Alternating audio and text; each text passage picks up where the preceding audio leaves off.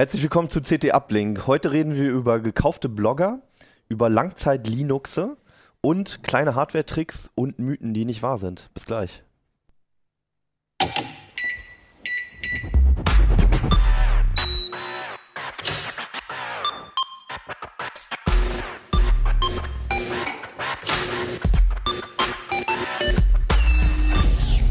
CT Uplink. Hallo, schön, dass ihr reingeklickt habt. Wir sind mittlerweile bei der CT 1015 und wollen nochmal unter anderem über das Titelthema sprechen. Mein Name ist Hannes Schirulla und mit mir sind dabei Benjamin Benz. Thorsten Lehmhüs. ähm, heute Premiere aus dem Linux-Ressort. Ja. Und Nico Joran. Ja, klasse. Schön, dass ihr Zeit gefunden habt, vor allem bei dir, Thorsten. ähm, bestimmt der Anfang einer langen Reihe von Auftritten hier. Na, normalerweise sind die Linux-Themen ja sehr speziell. Ich weiß nicht, Immer wie eigentlich. die videotauglich sind. ja. Nee, aber heute haben wir ein spannendes Thema dabei, deswegen hat es auch auf den Titel geschafft. Aber erstmal wollen wir über was anderes reden, nämlich Blogger, die gekauft sind. Also nicht in dem Sinne, dass sie offiziell Geld bekommen, sondern Gibt es. Naja, eben das ist das Problem, nicht offiziell. Das Ja. ist eigentlich die Ge- Geschichte. Also ich muss vielleicht ein bisschen ausholen, weil Bitte, ja. ähm, es ist ja so, dass ich nicht aus dem klassischen Ressort bin, Internet oder irgendwas, Ja. wo hier im, im Verlag, die sich mit der sich mit diesen Themen auskennt. also normalerweise kümmerst du dich um Audio, was? Video. Smartwatches, Wearable, Smart Home, Okay. solche Geschichten. Und wie bist du dann auf das Thema gekommen? Privat, also durch privaten Blog. Ich äh, mache seit zwei Jahren habe ich einen Blog zum Thema Yoga. Mhm. Das erwartet jetzt man nicht bei einem Mann von fast zwei Metern, aber Audio, genau deswegen habe ich, Multimedia und Yoga. Genau, so sieht's aus. Nein, das hat mir einfach geholfen beim Rückenproblem und Mhm. begeistert mich halt und dementsprechend habe ich gedacht, Mensch, fang mal an, darüber irgendwie was zu machen im Netz und ähm, ja, lief einfach so vor sich hin, ist dann immer mal ein bisschen, ja, ich mache das auch auf Facebook und habe dann so ein paar Follower da und ähm, Aber alles als Hobby. alles aus Hobby, ja. Hat, äh, die Leute mehr wissen halt das äh, auch gar nicht normalerweise, dass ich, dass ich bei der CT bin und, und was ich beruflich mache. Hat ja auch nichts damit zu tun, ist ja meine private Sache da. Ja. Und ähm, was ganz interessant war, war für mich aber, dass ähm, Ende vergangenen Jahres habe ich einen Bericht gemacht über Faszien, das so Bindegewebe. Ähm, äh, Geschichten und der ist recht gut angekommen. Also der ist über 2000 Mal geliked worden und dann geteilt worden und überall erschienen. Und dann habe ich gemerkt, wie extrem das ist, wenn die ähm, sozusagen die Industrie, die äh, damit verbunden ist mit dieser diese Yoga-Industrie, die es tatsächlich gibt, weil Yoga ist im Aufschwung und damit lässt sich inzwischen ganz gut Geld verdienen, muss man Also so sagen. Sportgeräte, Kurse. Alles, genau. Reisen, bis hin zu Tees, ayurvedische Tees fand ich auch sehr schön. Ich weiß nicht immer, was das alles bringt, aber okay.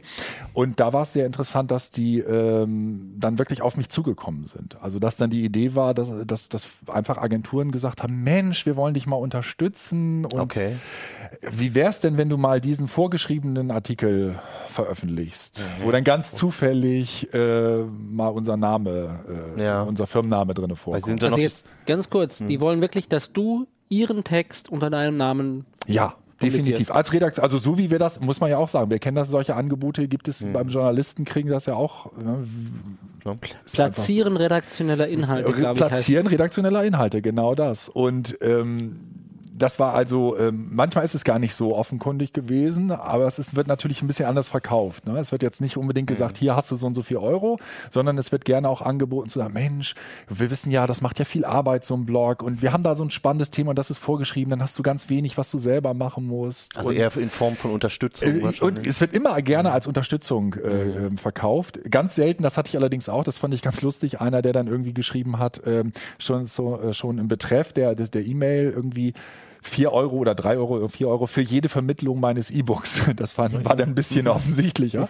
Aber die meisten waren so, naja, und dann. Und du hast abgesagt.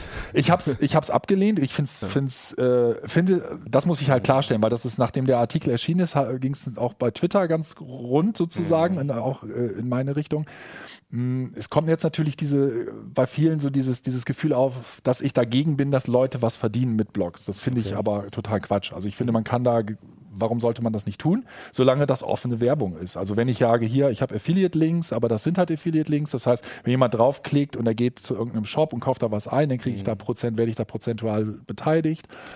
Also du, bist ja jetzt in der Blogosphäre dadurch drin, dass du halt auch selbst da ähm, schreibst und auch zwischendurch populärer geworden bist. Ähm, hattest, du hattest du jetzt Einblick, wie das bei den Blogs normalerweise funktioniert, ob es viele Leute gibt, die dafür bezahlt werden oder ob immer noch alle das als Hobby betreiben? Also es ist, ich habe zum einen äh, eben auch über meinen Blog andere Blogger kennengelernt, wo ich dann gemerkt habe, oh, da sind einige, die sind also von Anfang an nur darauf aus, sich eigentlich kaufen zu lassen. Das fand ich ehrlich gesagt Okay. ein bisschen erschreckend. Also ich habe dann auch äh, eine Bekannte, die dann einfach zu mir gesagt hat, äh, hier, äh, kannst du mir nicht irgendwie jemanden sagen, der Yoga-Retreats, also so, so, so wie Urlaubsreisen sozusagen mit Yoga-Unterricht äh, anbietet, Okay. dann, äh, ich würde ja auch irgendwas über den schreiben, ich möchte aber ganz gerne mal einen kostenlosen Urlaub machen. Wo ich jetzt persönlich denke, okay, das geht jetzt aber schon ganz schön weit.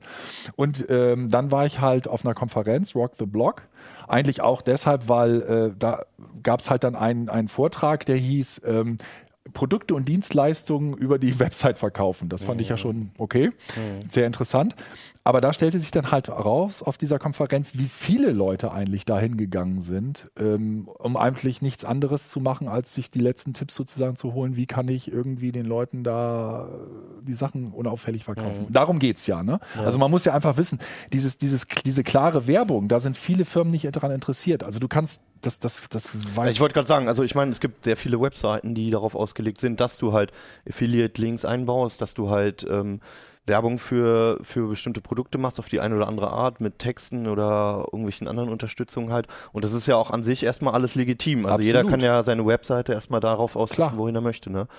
Ähm, und ähm, dieses Grundverständnis der Blogs war ja ursprünglich eher ein nicht journalistisches, aber schon eher ein unabhängiger Gedanke. Ja, ne? und ein Alternativmodell auch zum klassischen Journalismus. Ne? Okay. Also das finde ich ja auch ganz spannend. Ich meine, du hast ja dann auch Leute, die sind super Experten und es ist ja auch völlig in Ordnung. Ich meine, wenn ich jetzt irgendwie ein Apple oder Samsung oder was weiß ich was Blog aufmache und sage, ich bin da ein Fan von, dann ist es ja auch völlig in Ordnung, wenn ich sage, Absolut. das ist, es ist toll und ich begeister mich dafür. Die, die Sache ist bloß, man muss einfach wissen, natürlich merkt auch die Industrie und merken auch die Hersteller von, Pro und Dienst, äh, von Produkten und Anbieter von Dienstleistungen, dass diese Blogs eine ganz andere Wirkung haben. Ich meine, du kaufst halt ein Magazin und siehst da drin eine, Wirkung, äh, eine Werbung und gehst davon auch aus, okay, das ist Werbung. Ja. Ne?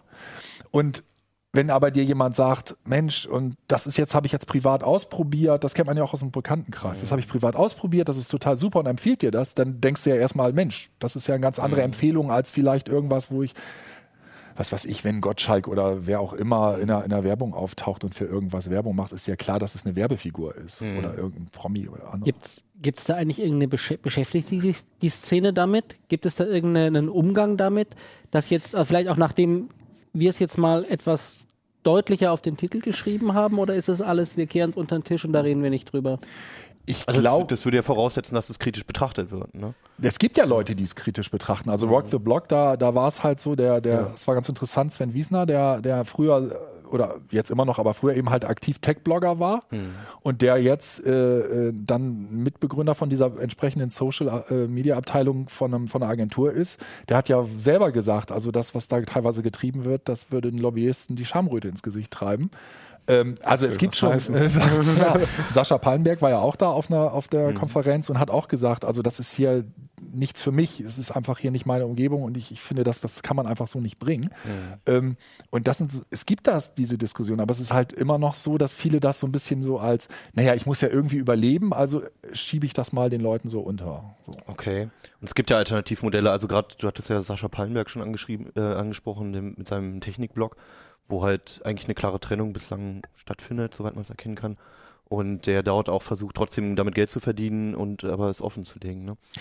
Hm. Also ich finde es interessant, weil eigentlich diese Blogs, ähm, so wie ich es am Anfang mitbekommen habe, das ist ja jetzt auch schon ein bisschen älter das Thema, es halt gerade darum ging, dass jeder sich einfach zu Hause an seinen Rechner setzt, schreibt, was er will, wie er will und gerade diese Unabhängigkeit genießt, auch wenn es ein journalistischer Blog ist beispielsweise, dass es gerade darum ging, dass man noch nicht mal von Verlagen abhängig war, dass halt niemand einen bezahlt erstmal und äh, man dadurch halt noch unabhängiger urteilen kann oder halt auch von anderen Meinungen unabhängiger ist. Ne? Wenn man was geil findet, auch das schreiben kann natürlich. Ja. Ähm, und es jetzt zumindest bei einigen der Szene es eher darum geht, dann auch wirklich ein Geschäftsmodell aufzubauen. Also ich fand es bei interessant deswegen, weil wir eben bei diesem bei dieser Konferenz auch ziemlich stark rauskam, dass, dass da immer Leute aufgetreten sind, die, die oben sind, die es geschafft haben, die gerade mhm. zum Beispiel beim Modeblogging oder sowas wirklich mhm schon sehr hohes Niveau, also Niveau in dem Sinne erreicht haben, dass die zu, zu irgendwelchen Veranstaltungen halt überall international eingeladen werden mhm. und dass dann halt die Nachfrage aus dem Publikum eigentlich häufig in die Richtung war, was muss ich machen, um eben auch da eingeladen zu werden. Ne? Das ist, ich kann es ja, ich meine, das ist auch schwierig. Ne? Also ich hatte so ein, so ein das habe ich auch beschrieben in dem Artikel, so ein ähnliches Problem oder äh, auch so ein Grenzfall für mich war, ich habe ein Produkt mir angeschaut und fand das gut. Ich fand das einfach super, mhm. habe darüber äh, geschrieben, weil ich es positiv fand. Und dann wurde ich halt von dem Hersteller gebeten, Mensch, kannst du noch bei Amazon irgendwie eine Bewertung abgeben? Mein Gott, machst du. Ja, gut, habe ich gemacht. War auch natürlich dementsprechend positiv. Und das dann, war eine Bitte des Herstellers. Das war eine Bitte des Herstellers. So. Mhm. Und dann, ähm, das, da, da, da hatte ich auch kein Problem mit.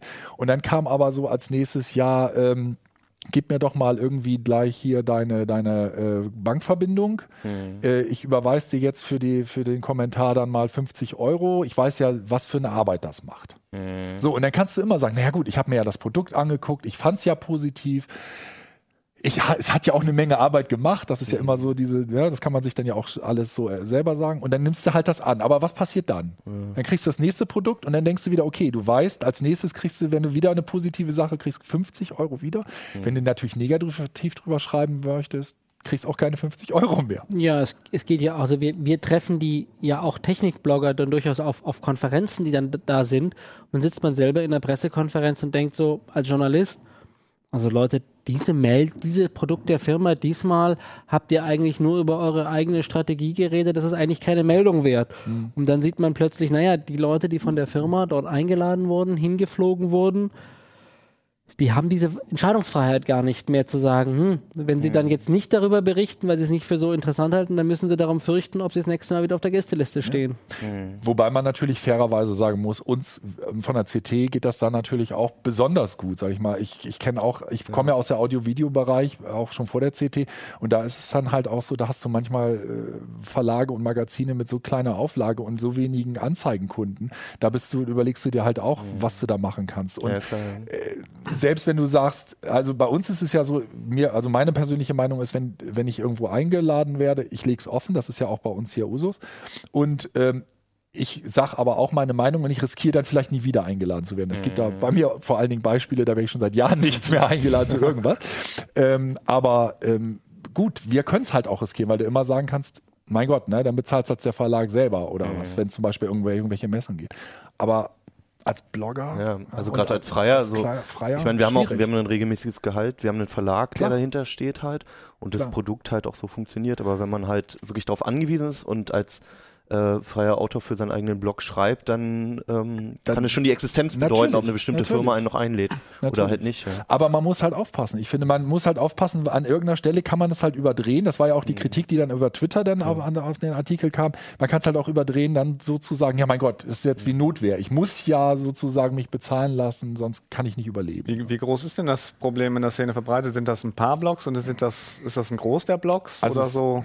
Ja, das Problem ist, ist, also mir ist noch keine seriöse Studie untergekommen, wo ich echt mhm. sagen würde, okay, das ist jetzt, das kann man da genau nach Zahlen abmachen. Ich habe nur, das ist natürlich jetzt nur ein Gefühl, aber was ich halt so mitbekommen habe, ist es schon sehr interessant, jetzt aus diesem Yoga-Bereich, wenn mir irgendwas angeboten wurde, dass es fast in allen Blogs danach irgendwo aufgetaucht ist. Also irgendwelche bezahlte ja. Werbung, die dann, also redaktionell bezahlt. Wo zumindest die Vermutung. Wo die Vermutung dann ja. natürlich ist, mhm. dass dasselbe Angebot angegangen ist. Ja, okay. So. Vielleicht. Sind das dann auch dieselben Texte? Die, also die sind natürlich dann nicht so dumm, jedes Mal ah. dieselben Texte zu machen. Aber die haben, es gibt inzwischen Firmen halt, die hm. ganze, ganze, äh, ein ganzes Bataillon an Schreibern haben, die dir dann halt deinen maßgeschneiderten Text machen. Das wird dann halt ein bisschen verändert. Es ist halt, es ist billiger als Werbung und es ist effizienter als es Werbung. Es ist super effizient. Weil es keine Anzeige ist, weil es nicht als Werbung unbedingt erkannt ja. wird, sondern jemand ist, dem genau. man unter Umständen vertraut. Ne? Genau. Ich finde, man sollte halt bei der ganzen Diskussion natürlich auch immer erwähnen, dass es einen Haufen richtig guter Blogger Absolut. gibt, die sehr viel ihrer Freizeit reinstecken, nur einfach aus Überzeugung oder ja. aus Spaß an der Sache. die halt genauso unabhängig Genau. arbeiten wie Printjournalisten oder Online-Journalisten, was auch immer. Leute, die halt bei Verlagen arbeiten. Und auch bei den Verlagen gibt es. äh, Also So, wir haben genau. jetzt hier, wie ihr sagtet, wir haben, hier- wir, wir haben es hier ganz, ganz gut, weil unser Magazin in einer ganz bestimmten Ecke aufgestellt ist. Aber auch da sind ja auch andere Verlage anders aufgestellt. Ja, Natürlich, die Strategien unterscheiden sich dort auch dann wiederum, ja. Genau, es sind halt nicht nur die irgendwie einzelnen kleinen Blogger, die auf solche Angebote eingehen, sondern es gibt auch größere Medien, größere Verlage, die halt damit anders umgehen. Ähm, es ist halt eine Strategiefrage und auch eine Frage der Ethik halt, ne? Klar, natürlich. Also ich erinnere mich daran, ich habe hier ein Sonderheft mal gemacht vor einigen Jahren. Da hat mich auch eine Firma angerufen und hat gesagt, okay, was müssen wir machen, äh, um im Editorial äh, äh, Werbung zu bekommen, ne? also redaktionelle Werbung zu bekommen. Und äh, die waren richtig entsetzt, dass das nicht möglich war. Also die waren wirklich, die kannten das so und das war für die völlig normal, ne, so und so. Und das waren dann solche Sachen wie, ja, und dann bringen sie irgendwie einen Kasten mit dem CEO und der sagt dann seine Zukunftsvorstellungen für, die, für das Unternehmen. Ja. Ähm, Thorsten, du bist ja ziemlich tief in der Linux-Szene drin. Ähm, da gibt es ja wahrscheinlich auch haufenweise Blogs, oder? Die, die gibt- berichten? Es gibt auch haufenweise Blogs, Ja. das stimmt schon, aber ich muss gestehen, da ist mir das Problem bisher nicht so aufgefallen. Das kann natürlich sein, dass man, dass ich nicht so genau hingeguckt habe, aber ich glaube, die, das, das Ökosystem, um da Geld zu machen, ist einfach zu klein, weil Open Source Szene ist halt doch eher nicht unbedingt so Geld zu verdienen. Es gibt natürlich auch die Firmen, die da, die da Geld verdienen wollen.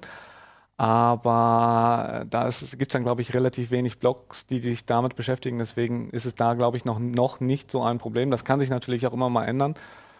Aber im Moment glaube ich Mhm. nicht. Ja, also es hat ja auch lange gedauert bei den bei anderen, also bei Ja. Gadgets zum Beispiel, es ist ja auch bei Smartphones etc. ist ja eine ganz große Blog-Szene noch, wo es halt lange gedauert hat, bis die Firmen es halt geschnallt haben, was da für ein Potenzial hintersteht. Ja, aber Elektronik, Autos, Sport, also alles, was Mhm. mit Fitness zu tun hat, sind riesige Bereiche. Linux. Ja, Linux, jetzt Linux wieder ja äh, weniger. Und ich finde es halt schon interessant, dass es ja inzwischen sogar, sogar ähm, Firmen gibt, also wirklich auch, auch, auch äh, Sendergruppen beispielsweise, die Ja. Blogportale sozusagen äh, einrichten, wo dann irgendwie äh, Leute schreiben und das wird dann alles halt wunderbar eingepackt und verpackt und wirkt halt immer noch wie ein Blog, ist aber Also das ist gerade ein Thema, grad, also in, in meinem Gebiet halt, wo es wo es um Gadgets und, und Smartphones und so ein Kram geht, ähm, wo halt Provider und, und Hersteller halt anfangen, einfach selbst einen Blog aufzumachen. Ja. Und die sind auch gar nicht schlecht. Also ein Beispiel ist Curved beispielsweise ähm, von einem deutschen Provider. Ähm, die Beiträge sind manchmal sogar recht kritisch. Und man erkennt auf den ersten Blick auf alle Fälle nicht den Unterschied zwischen einem neutralen Blog und dem, der bezahlt wird. Ja. Das heißt auch nicht, dass die nicht unbedingt journalistisch wären oder sowas. Aber das ist die Strategie, zu denen viele jetzt übergehen, ja. Ja. Es kommt halt, glaube ich, wirklich einfach immer auf die Markierung drauf an, ne? Ja, Was natürlich. Werbung ist und was nicht und von wem das Ganze kommt. Ne? Ich glaube auch, dass, dass viele das auch, auch absolut verstehen. Also ich, äh, ich habe auch mit Bloggern gesprochen, die äh, gesagt haben, meine, meine Leser verstehen auch, dass ich das irgendwie, dass ich leben muss und dass ich das irgendwie finanzieren muss. Ich glaube, viele, viele Blogger haben auch einfach äh, sehr große Angst davor, dass es, wenn sie, wenn sie wirklich irgendeinen Werbedeal machen und den offenlegen, dass dann die Leute sagen, oh nee, du bist gekauft. Ich meine, das Problem kennen wir ja auch. Ja, ne? klar, Äh, Heise Online, schreibst du in den News und es ist einfach irgendeine News, weil irgendjemand was bringt, kannst du dafür wetten, dass irgendwo im Forum steht, Mensch, das ist jetzt einfach auch nur eine Werbung. Ne? Also, ja, ich muss ja jetzt, es geht eigentlich nur um die News. So. Aber das ist halt schwierig. Und ich meine, es gibt tausend Diskussionen um irgendwelche Plugins, wo dann, wo dann die Frage ist, ob dann irgendwelche Affiliate-Links dann zum Beispiel auch nochmal verschleiert werden. Ne? Also, Das ist Ja. ein schmaler Grad. ist ein extrem schmaler Grad, ja, natürlich. Mit dem wir uns in unserem Alltag ja auch zu kämpfen haben. Wenn wir Testgeräte bekommen, ist es ja auch immer, da denken die Leser ja auch manchmal, ah, dürft ihr die danach behalten, aber nee, die gehen halt auch ja immer wieder zurück. Das, Wir haben eine große Datenbank mit Testgeräten und jedes einzelne Gerät wird registriert und wenn es noch nicht zurück beim Hersteller ist, dann wird auch nachgefragt. dann kommt der Kollege aus aus unerfindlichen Gründen zwei Nummern. ja, genau. Ja. ja. Also wir waren auch schon fast bei deinem Thema, ähm, Thorsten. Du hast über Landzeit Linux äh, geschrieben. Linuzis, wie einige Leute. Linux, da wollte Ja, ich nur, aber das wäre meine erste Frage gewesen. Ist das grammatikalisch korrekt? Ja, und da kann man so drüber streiten. Also bei Unix heißt es halt Unices sozusagen, Unices. Wenn man es im Deutschen machen will. Aber äh, wir haben das Wort Linux ähm, eigentlich schon immer in CT benutzt. Da kann man drüber streiten, aber tats tatsächlich ist es so, dass ich das Wort eigentlich zu vermeiden versuche. Aber auf dem Titel ist das manchmal Trotzdem nicht so auf dem einfach. Titel gelandet. Ich bin immer noch dafür, groß. wir hätten lieber Linux für die Ewigkeit draufschreiben sollen. Genau, wobei Alle das Ewigkeit. für alle, ja, für alle Ewigkeit nicht, aber für die Ewigkeit wäre auch gut, weil ich, äh, einige der Distributionen werden halt 13 Jahre supported und das ist eigentlich ja schon eine Ewigkeit für einen Computer. Langzeit Linux, was ist es und wofür brauche ich es? Langzeit heißt, äh, ja, wo, wofür braucht man es? Es ist letztendlich, es gibt verschiedene Einsatzzwecke. Es geht halt darum, dass ähm, das äh, Linux möglichst lange läuft und dabei aber auch konstant bleibt, zumindest im Rahmen dieses Artikels. Das heißt, wenn man es, was weiß ich, für, für die Mutter, für, für, für den Partner, für die Kinder einrichten will und dann möglichst wenig Arbeit mit diesem System haben will, dass man einfach das Linux installiert und dann sagt, hier benutze es und die Systemaktualisierung ste stellt man halt so nach dem Motto, alles automatisch einspielen. Okay. Und ähm, dann ist es so, dass ich, ähm, dass das auch funktionieren soll, also Sicherheitskorrekturen kommen, weil äh, auch bei Linux muss man sich ein bisschen um Sicherheit Gedanken machen. Gleichzeitig aber auch so, gerade für die Eltern, dass nicht irgendwie mal ein neuer Firefox oder ein neues LibreOffice kommt, was eine ganz andere Bedienoberfläche hat, weil dann kommen die natürlich aus dem Tritt. Und das ist bei diesen Linuxen größtenteils gewährleistet, dass man eigentlich äh, zwischen zwei und 13 Jahren wirklich äh, 13 Jahre. ja, tatsächlich alles ungefähr äh, ähnlich, ähnlich bleibt. Das Okay. heißt, das ist dann tatsächlich bei den beiden am längsten supporteten Distributionen hatten wir bis 2027 Ruhe. Mhm. Das ist dann der Punkt, wo einige von uns zwar noch nicht an der Rente sind, aber zumindest schon mal gucken, wie viele Jahre sie noch arbeiten müssen. Oder überhaupt keinen klassischen PC mehr im Büro haben vielleicht. Das könnte auch passieren, ja, Ja. genau. Es ist natürlich nicht nur auf dem, auf dem Desktop wichtig, sondern auch für Server, dass man, Mhm. was weiß ich, wenn man irgendwas machen will, dass man den Server auch einrichtet mit Linux und dann einfach soll das Ding in der Ecke stehen und man möchte Okay. nichts mehr damit zu tun haben. Das kann natürlich der Firmenserver sein, aber auch der Server zu Hause. Weil, was weiß ich, wenn es der Heimserver ist und äh, die Dateifreigabe funktioniert durch irgendein Update, was man eingespielt hat, plötzlich nicht mehr, dann stehen ja auch der Partner oder die Kinder in der Tür und Mhm. beschweren sich. Was waren jetzt die Bedingungen? Die Bedingungen waren eigentlich, dass es sozusagen mehr als zwei Jahre Ja. waren. Ähm, ähm, Zwei Jahre äh, Support. zwei Jahre Support, genau. Okay. Ähm, letztendlich haben wir da aber auch das ähm, relativ breit gesteckt. Wir haben uns auch so ein bisschen daran orientiert, was populär als ähm, Langzeit-Linux bekannt ist. Mhm. Ähm, da ist zum Beispiel Debian, äh, da hat ein Kollege gesagt, Debian ist ja gar kein Langzeit-Linux, weil im dümmsten Fall muss man schon nach einem Jahr ein Update fahren, weil da ist es dann immer entscheidend, ähm, wann das Linux rauskommt. Und bei Debian ist es zum Beispiel so, ähm, wenn man das zum Beispiel heute jetzt noch einen Server mit dem aktuellen Debian, äh, derzeit noch aktuellen Debian 7 installiert, dann muss man schon in einem Jahr auf den Nachfolger Debian 8 wechseln, weil der erscheint nämlich dieses Wochenende. Ja. Und ein Jahr nach der Einführung dieser Version wird halt die Vorversion, wird der Support für die Vorversion eingestellt. Das heißt, man muss dann innerhalb von einem Jahr schon wieder aktualisieren. Okay. Das Und- heißt, eigentlich sind diese zwei Jahre da in dem Fall nicht erfüllt. Genau, im, das ist halt im dümmsten Fall hat man nur ein Jahr, im Idealfall hat man drei und es gibt auch noch ein Add-on. Äh, damit kriegt man nochmal zwei weitere Jahre, damit kommt man dann insgesamt auf fünf Jahre. Okay. Das ist schon was, was für viele Leute allemal ausreicht. Ähm, in anderen Situationen ist es halt aber so, dass, dass man es halt noch länger will. Mhm. Also dass man dann wirklich auf zehn oder noch mehr Jahre möchte. Und äh, was kostet das Ganze dann? Ähm, kostenlos ist das äh, so, dass man auf maximal zehn Jahre kommt. Das ist dann die Distribution CentOS, weil das, das ist ein Nachbau eines kommerziellen Linuxes, ähm, bei, für das es insgesamt 13 Jahre Support gibt. Aber für die letzten drei Jahre muss man bei dem Linux schon Zusatzgeld auf den Tisch legen. Und deswegen macht dieser Nachbau diese drei Jahre nicht mehr mit und da ist schon nach zehn Jahren Schluss. Das heißt, das ist gar nicht mehr das ursprüngliche Linux dann von den ursprünglichen Entwicklern dann halt, sondern sind dann schon wieder Add-ons und Erweiterungen? Nee, das ist letztendlich so, dass dieses kommerzielle Linux, das ist Red Hat Enterprise Linux, die Mhm. stellen die Quellen für ihr Linux bereit. Mhm. Und äh, das wird von diesen CentOS- CentOS-Entwicklern einfach genommen, nochmal durch den Compiler gejagt. Dann werden noch so ein paar Sachen ausgetauscht, wie Hintergrund und Bilder und sowas, damit es eben, damit Mhm. eben nicht Red Hat Enterprise Linux steht, sondern CentOS. Und dann schieben die das raus und so machen die das auch mit, mit den Sicherheitskorrekturen. Und ähm, das machen die halt über zehn Jahre. Das machen die auch schon ein Jahrzehnt lang. Das heißt, die haben Mhm. bewiesen, dass die das können, dass also wirklich die das ein Jahrzehnt lang durchhalten. Okay. Und habe ich da jetzt mit irgendwelchen Einschränkungen zu rechnen? Also bei dem, was zehn Jahre supported wird, ist es halt so, dass da die Softwareauswahl relativ klein ist im Mhm. Vergleich zu gängigen Distributionen. Also äh, bei CentOS war es so, das war aus ungefähr 2500 Quellpaketen, also aus 2500 verschiedene Anwendungen und Sof äh, Software steck stecken da drin. Okay. Und bei einem Debian zum Beispiel hat man äh, ungefähr das Zehnfache an Mhm. Softwareauswahl. Das heißt, da kriegt man eigentlich alles, was es an Open Source Software für Linux so gibt. okay.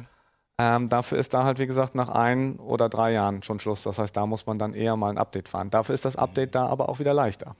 Aber, aber ist das realistisch, dass man wirklich sagt, okay, wir garantieren jetzt, was weiß ich, für zehn Jahre, dass sich die Oberfläche von irgendeinem Firefox nicht Die meisten Firmen gibt es Also die meisten Firmen gibt es nicht nur eventuell nicht mehr, sondern du, du, du ich meine, du gibst dich da ja in fremde Hände oder du kannst ja jetzt sagen, okay, ich behalte dann immer das, was in der ersten Jahr rausgekommen ist, aber leider habe ich dann Sicherheitslücken bis zum Abwinken. Letztendlich ist es- keine Funktion mehr. Ja gut, aber bei, bei Windows ist es ja ähnlich. Da verlässt man sich auch ja auf Microsoft, dass das, die das so lange pflegen.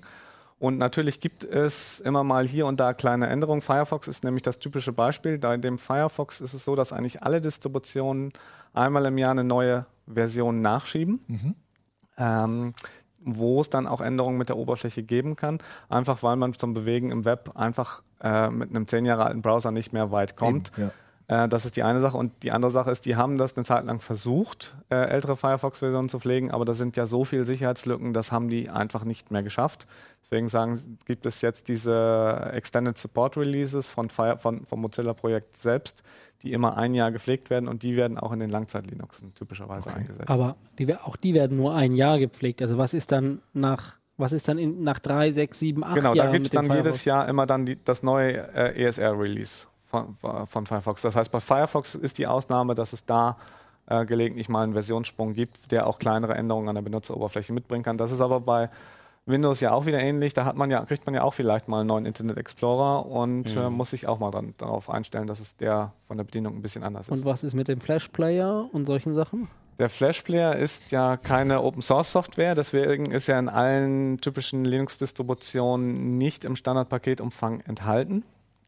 Und ähm, dadurch, dass die Distributionen den ja auch nicht pflegen können, sondern eben auf Adobe angewiesen sind, äh, sagen die dann einfach, das ist halt Adobes Sache, da müsst ihr euch drauf verlassen, was die machen. Okay, also so ein bisschen drum kümmern muss man sich schon noch.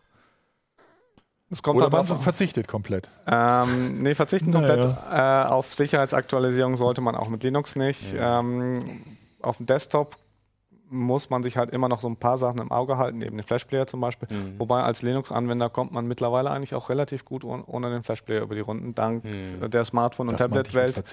Ja, den Flashplayer, ach, ach, nicht auf die. Aktualisierung. Ach so. Ah, okay, ja. Ja, ja, genau. Ja, es geht mittlerweile, ne? Genau, es gibt, also ich hab, bin jetzt seit drei, vier Monaten komplett ohne Flashplayer Mhm. unterwegs, weil da, das war die Wie Zeit, wo, Sie sich dabei? genau.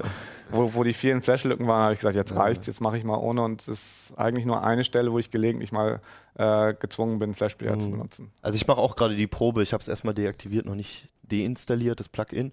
Und es über, äh, funktioniert überraschend gut. Ja, genau. Ja, also dank HTML5 Dank, halt. dank Apple sozusagen, dass sie gesagt haben, ja, kein, Können wir das kurz festhalten? Der Linuxer sagt Dank Apple, bitte einmal notieren. ja gut, aber bei dem iPhone ist, Es ist dokumentiert, sagt gerade die Regie. bei dem iPhone war es doch bis zum Ende so, dass der Flashplayer es dann nie hingeschafft Ja. hat und dadurch entstand natürlich ein gewisser Druck auf die, Bis zum die Ende Webseiten. des iPhones. Nein, nein, nein. Also es, ich, ich habe die iPhone-Welt nicht so im Auge, aber äh, Es gibt sie noch. Also da, dafür war es aber halt jahrelang Krampf, muss man auch sagen. Ne? Ja. Also ein iPad ohne Flash war halt auch einfach nur ätzend. Nicht, dass Flash irgendwie ein besonders schönes Plugin war, aber ähm, nur kurz, um das nochmal abzurunden. ja. man konnte halt auch vieles einfach nicht mit damit machen. Und es gibt immer noch Seiten, wo, wo sie es nicht gemerkt haben, dass es nicht geht Ja. und trotzdem man noch raufgelenkt wird. Also, Okay, ähm, noch vielleicht kurz, äh, welche Linuxe hast du im Artikel drin? Kurzer Überblick. Also drin waren Debian, Ubuntu, so als Vertreter der Debian-Welt. Ähm, und dann halt von den kommerziellen waren es dann Red Hat Enterprise Linux und SUSE Enterprise Linux. Okay. Und äh, der Univention Corporate Server, der ist so ein bisschen speziell.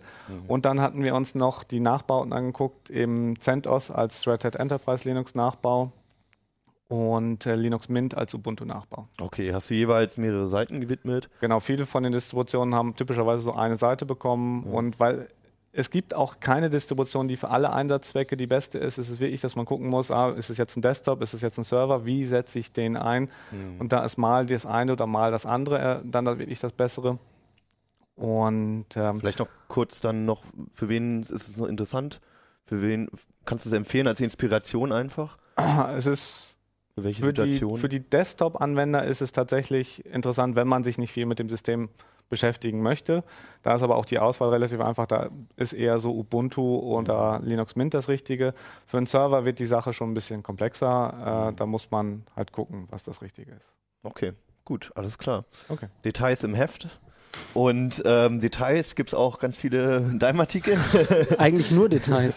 Du hast eigentlich, du hast, ja, du hast über Hardware-Tricks geschrieben, aber auch Mythen aufgedeckt. Du hast hier schon ein interessantes Bauteil rumliegen, vielleicht als Einstieg ganz gut. Ja, das ist auch interessant, aber eigentlich äh, meine ich hier diesen er Adapter. meint gerade den. Ich versuche den mal ein bisschen in die, ich halte den mal ein bisschen in die Kamera. Das ist eine, eine wunderbar. Standardadapter. Das ist der, der Standardadapter schlechthin, den braucht Damit jeder. läuft auch Flash auf dem iPad. genau.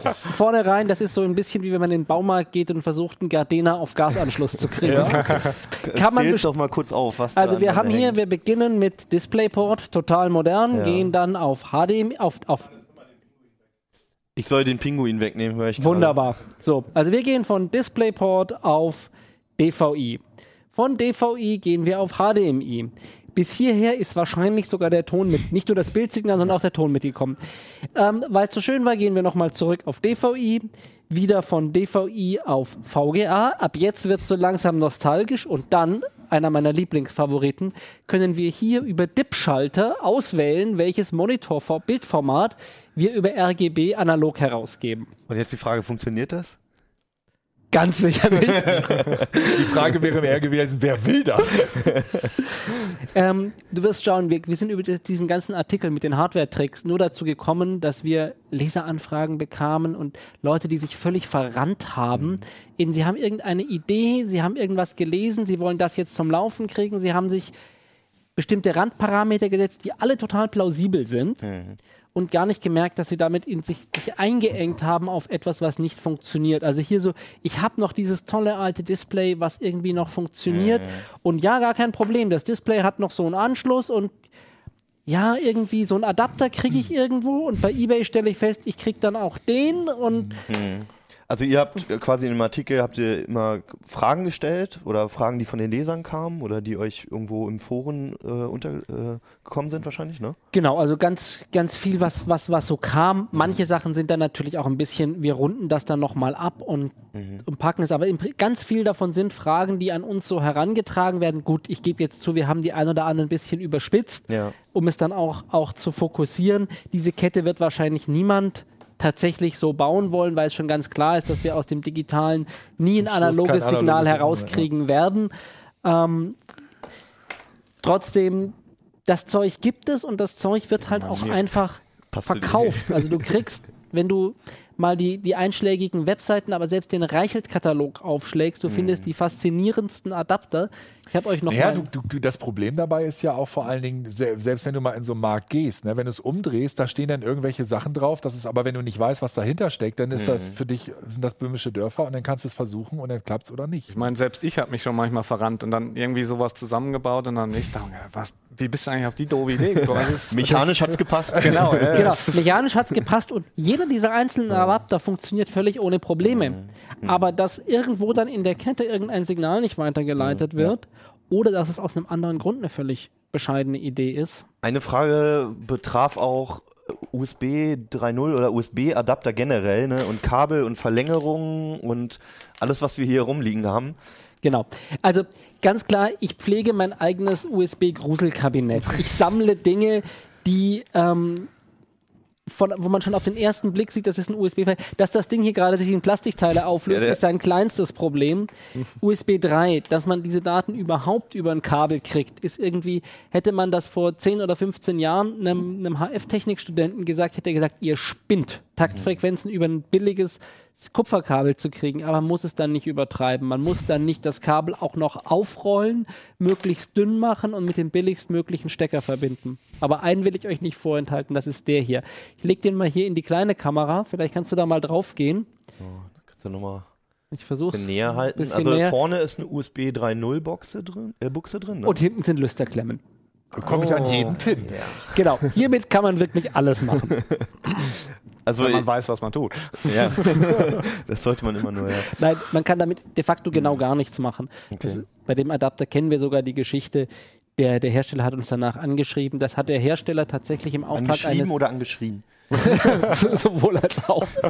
ähm, hier hat er, hier ging es ganz konkret um einen Kundenauftrag. Da wollte ein Kunde an USB etwas messen. Also der hat Geräte gebaut, wollte etwas messen und wollte seine Messleitungen da anschließen. Und danach hat jemand in der Marketingabteilung gesagt, na, das ist ja praktisch. So ein Adapter, den kann man bestimmt auch dem Händler so und so anbieten und plötzlich taucht er halt irgendwo auf. Ja, Klasse. schön. Ähm, wir können ja einfach nochmal, ich habe mir nochmal zwei, drei Fragen aus eurem Artikel rausgesucht, die ich ganz interessant fand. Ähm, ich hoffe, du kannst die auch so frei beantworten. Gib mir Mühe. ähm, also erstmal für Gamer ähm, ersetzen zwei Mittelklasse-Grafikkarten ein, ein, ein High-End-Modell. ähm, ganz sicher nein. Da geht es Also- um SLI und Crossfire und Crossfire und die Idee, Grafikkarten zu kombinieren. Ähm, letztlich ist es, man hatte einfach unglaublich Reibungsverluste bei. Mhm. Das heißt, die Idee, ich kaufe mir jetzt eine, Gra eine Mittelklasse-Grafikkarte, weil ich mir mehr nicht leisten kann und zum Mhm. nächsten Geburtstag wünsche ich mir noch eine. Weil die, also ich, die meisten Mainboards bringen die Funktion ja schon mit, mit SLI und Crossfire, also oder einige. Also So. genau, also die, Da wäre die, Idee meist- gar nicht so schlicht, schlecht an sich. Ja, und genau, die Idee ist nicht schlecht. An, genau an der Stelle sind wir bei ganz vielen dieser Tipps. Mhm. Die Idee ist gut, ich kann mir eins nicht leisten, ich kann das später aufrüsten. Der Teufel steckt im Detail. Das erste beginnt, das Mainboard muss dann irgendwie 20, 30 Euro mehr kosten, damit es damit schon mal aufgerüstet ist. An der Stelle wird schon, gebe ich jetzt mehr Geld aus für etwas, was in Zukunft vielleicht klappen wird. Das zweite ist, ich muss dann schon die gleiche Grafikkarte nochmal kriegen oder zumindest eine der gleichen Generation sehr ähnlich. Je nachdem, wann ich dieses Aufrüsten mache, ist das wahrscheinlich schon, das schon wieder absurd. Und dann habe ich bei, ist es nicht so, dass zwei Grafikkarten die doppelte Leistung bringen, sondern ich habe da auch wieder Verluste. Letztlich habe ich mehr Geld ausgegeben, mir mehr Ärger eingefangen und am Ende doch nicht das, was ich haben wollte. Und das, krieg, das sehen wir bei ganz vielen solchen Sachen, dass es dann sinnvoller ist zu sagen, okay, ich kaufe jetzt das, was ich jetzt brauche Mhm. und investiere nicht in Optionen, die ich irgendwann nochmal könnte. Ich muss für das SLI dann vielleicht jetzt schon ein teureres Netzteil kaufen. Ich habe also im Prinzip jetzt schon 5, 30, 40, 50 Euro mehr ausgegeben und lasse die brach liegen. Also ich glaube, da, da ging es auch ähm, als der, eine Frage geht, glaube ich, um Mainboards und um Anschlüsse und so weiter. Ähm, da geht es auch eher immer darum, kauf das, was du jetzt momentan brauchst und rechne halt damit, dass du in ein paar Jahren dann doch nochmal aufrüsten musst. Ne? Genau, also diese Idee, jetzt vorherzusagen, was brauche ich in drei Jahren, ist in unserer schnelllebigen Branche ziemlich schwierig. Aus ganz verschiedenen Gründen. Das eine ist, manches kannst du jetzt nicht voraussagen. Also USB 3 war so ein schönes Beispiel. Das hättest du vor drei Jahren vielleicht vorhersehen können, dass es jetzt schon USB 3.1 gibt und Typ C-Stecker, die jetzt endlich man in beide Richtungen hättest du vor drei Jahren wahrscheinlich nicht vorhergesagt. Und ist aber so ein Feature, wo du denkst, eigentlich will ich das vielleicht doch haben, denn jetzt gibt es große externe Hab aber noch keine Geräte dafür meistens. Jetzt gibt es die nicht. Aber wenn du jetzt einen PC kaufst, du bist immer so an dieser Stelle, will ich das jetzt schon da drin haben oder nicht? Aber das für ein halbes Jahr, ein Jahr im Voraus zu sagen, geht vielleicht. Aber für all diese Aufrüstoptionen zahlst du. Und du zahlst etwas, was du noch nicht benutzt. Und hast, dann- kommst am Ende dann doch zu dem Punkt, naja, jetzt habe ich zwar dieses tolle, aufrüstfähige Mainboard gekauft, aber es ist doch irgendwas Neues gekommen, was ich haben will. Und genau das ist dann doch für mich entscheidend und jetzt muss ich es doch austauschen. Aber die Industrie lebt da davon, oder? Also ich meine, wir haben doch, wir haben das ganz viel, dass die Hersteller genau das wissen, dieses Suggerieren der Zukunftssicherheit. Ich meine, jedem geht das so. Na, äh, wenn du irgendwas kaufst, dann am liebsten möchtest du dich doch häufig einschließen und äh, jetzt bitte, ich habe ich, ich hab selber schon erlebt, du kaufst was und keine drei Wochen später wird der Nachfolger, der besser Ja, du weißt- mehr kann, weniger kostet. Du weißt Genau. beim Zeitpunkt des. Kaufes schon, was du vermissen wirst oder Ja. was du jetzt eigentlich noch haben willst, aber das Produkt gibt es einfach noch Das nicht. Ich meine, das ist eine, das ist jetzt, das ist nicht nur Apple, aber bei Apple, die haben das halt perfektioniert. Ne? Du weißt beim iPhone genau schon irgendwie, was fehlt, über das, was alle meckern irgendwie, und du weißt, dass es erst in zwei, drei Generationen kommt. Oder überhaupt nicht, wie Flash zum Beispiel. Aber du kannst nicht, du gibt, da hast jetzt zwei möglich, drei Möglichkeiten. Das eine ist, du bist einfach ganz relaxed und sagst so, da lebe ich Ja. damit. Das ist jetzt halt also, ich kaufe das, was ich jetzt habe und in dem Augenblick, wo ich kaufe, höre ich auf, drüber nachzudenken und Ja. bin damit froh. Ja. Höre ich auf, Computerzeitschriften zu lesen. Wo drin steht, was es alles Ja, zumindest nicht, nicht gleich, nicht gleich danach den nächsten Mainboard-Test zu lesen, um sich zu, zu grämen, sondern Ja, klar, vielleicht ja. eher die Tipps zu lesen, was du mit diesem Board Besseres machen kannst. Die zweite Variante ist, jetzt versuchen, sich alle Wege offen zu halten und das unglaublich Kompliziertes zu tun und unglaublich viel Geld auszugeben. Mhm. Und ich verspreche dir, du ärgerst dich dann trotzdem. Und das dritte ist einfach ständig alles neu zu kaufen. Klar. Ja, drei. Ne? Also, und ich finde, die erste ist einfach die, die, die einfache und zu sagen, mach jetzt das, was du jetzt brauchst und alles Vorhersage funktioniert Okay. in unserer Branche leider nicht. Also vielleicht noch ein Problem, vor dem ich auch schon öfter stand, nämlich äh, kann ich mein altes Windows auf meinem neuen Rechner weiterverwenden? Da ging es wahrscheinlich darum, dass du einfach die Festplatte nimmst und in den neuen Rechner einbaust. Ja, es gibt Oder? beides. Das eine ist natürlich schlicht und ergreifend die Frage der Lizenz. Also Ja. wenn du da nochmal ein paar Euro sparen willst, Ja. da ist dann einfach nur die Frage, was heißt denn dein altes Linux? Sind wir jetzt wieder bei der Diskussion, du willst dein altes XP Windows. weiter... Mit, Dein- mit Linux geht das. Linux ist überhaupt kein Problem. Genau, die alt, weil das alte Linux auch so gut die neue Hardware erkennt. Das geht tatsächlich. nein, nein, nein. Das, Jetzt geht's los. Oh, jetzt, oh. oh. Das, das, geht, das, geht in der, das geht in der CT-Redaktion immer dann, wenn man Thorsten anrufen kann und er dann vorbeikommt und es einem in Betrieb nimmt. ähm, ansonsten wollte ich eigentlich fragen, Ja. wie alt ist denn dein Windows? Willst du hier wirklich dein XP oder dein Win 98 weiterverwenden? Dann sage ich, Ah, okay. bitte, bitte nicht. Ja. Wenn es darum geht, dein Windows 7 direkt rüberzuziehen, dann können wir vielleicht auch darüber reden, ob du es direkt auf der alten Platte lassen kannst. Wird ganz oft an uns herangetragen. Ich versuche immer dazu zu raten, in dem Fall zu sagen, nimm doch die Gelegenheit, bitte mal dein System neu zu installieren. Die ganze Software, die du im Laufe von fünf Jahren installiert hast, von der du glaubst, du brauchst die dringend, die du aber nie wieder benutzt hast, einfach mal loszuwerden dabei, ist immer so ein bisschen, tut weh. Man fühlt sich danach aber total gut. Ja, definitiv, ja. Und dann bemerkt man, welche Dateien man alle verloren hat. Genau.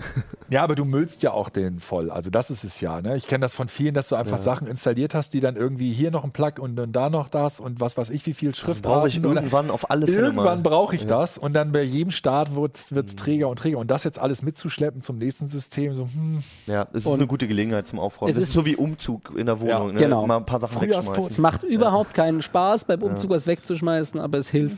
Und ich meine, hier, bietet- hier bietet es sich jetzt total an, weil du ja wahrscheinlich im Moment, wenn du umsteigst, eh den Schritt von der Festplatte auf eine SSD machst. Mhm.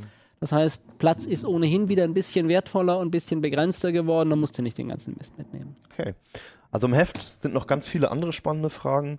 Unter anderem geht es um getunte RAM-Riegel, ob ich die brauche und ob Verschlüsselung vor NSA, BKA etc. schützt und so weiter und so weiter. Alle ziemlich kurz und knackig beantwortet. Also ähm, auch um mal festzustellen, welchen Irrtümern man aufgelegt hat, fand ich es recht spannend. Ähm, ansonsten, das Heft gibt es natürlich noch am Kiosk. Ähm, viele von euch haben mal um einen Rundgang durch die Redaktion gebeten und der Kollege Jan Keno Jansen hat das auch ähm, mal versucht, ziemlich chaotisch mit unserem Videoproducer zusammen. Ist ein äh, ziemlich witziges, ähm, sehr unterhaltsames Video bei rausgekommen, wo ähm, manche von uns auch zu sehen sind. Wenn ihr Bock habt, ist es unterm äh, YouTube-Link verlinkt, in unserer Meldung ist es verlinkt. Klickt auf den Link und ähm, wenn ihr irgendwelche anderen Anmerkungen habt, Fragen, wenn ihr mal irgendwas Bestimmtes sehen wollt, wenn ihr wollt, dass wir über irgendwas Bestimmtes sprechen, äh, twittert uns, schreibt uns, kommentiert uns, wenn ihr was blöd oder gut fandet. Vor allem, wenn ihr was gut fandet, bitte. genau, und die E-Mail-Adresse ist auch noch eingeblendet. Spamt, euch, äh, spamt uns zu ähm, mit euren Kommentaren. Ja, und wir sehen uns ansonsten nächste Woche wieder. Schönes Wochenende und viel Spaß mit Linux-Bloggern und Hardware, die man zusammenstecken kann. Bis dann. Ciao. Ciao. Uplink.